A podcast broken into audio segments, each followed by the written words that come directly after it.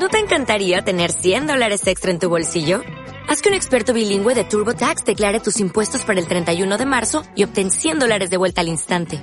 Porque no importa cuáles hayan sido tus logros del año pasado, TurboTax hace que cuenten.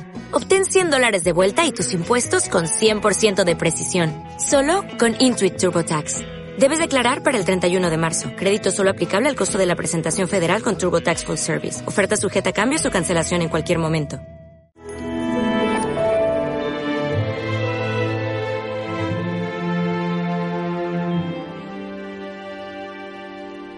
He visto al Señor y me ha dicho esto.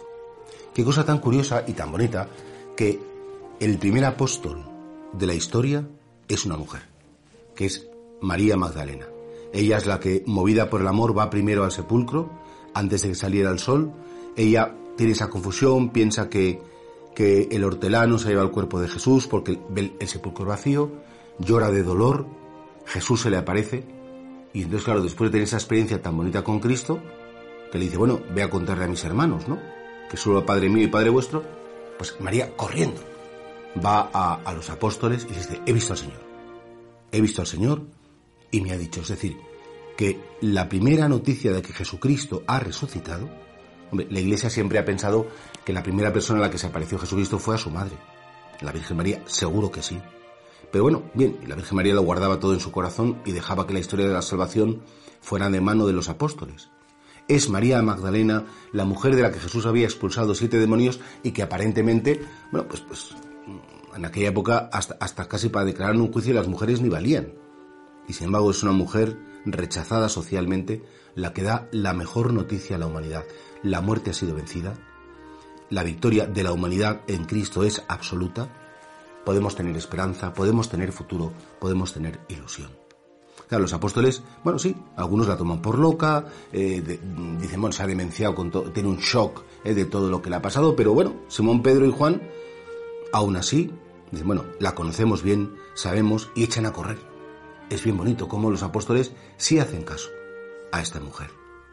Nosotros a veces cuando hablamos de Jesús nos puede pasar lo mismo, que nos dicen que estamos locos, que vaya, que estamos rayados, que somos de una generación antigua, pero seguro que alguna vez, como pasó con Pedro y Juan, nos escucharán.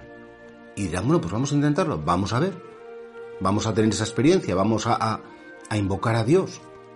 Y por tanto, mmm, el Señor se sirve a veces de las criaturas menos valiosas aparentemente para hacerse conocer. Por eso tú nunca te escudes, no, que yo no tengo formación, que yo no valgo, que yo no sé, que yo no sirvo. Porque el Señor se sirvió, repito, pues a lo mejor de la que era menos importante en el grupo de los discípulos. Y sin embargo, ella, porque estuvo al pie de la cruz, porque fue valiente, porque supo amar, porque supo hacer vida de cruz junto a Jesús, es la que también acude primero al sepulcro y comunica la gran noticia.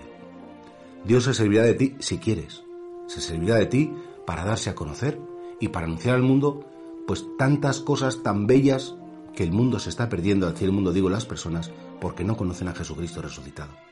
Y entonces, efectivamente, tú por lo menos, porque, porque tienes esa ilusión y esas ganas, anunciarás a decir, he visto al Señor, he estado con el Señor y me ha dicho todas estas cosas tan, tan maravillosas.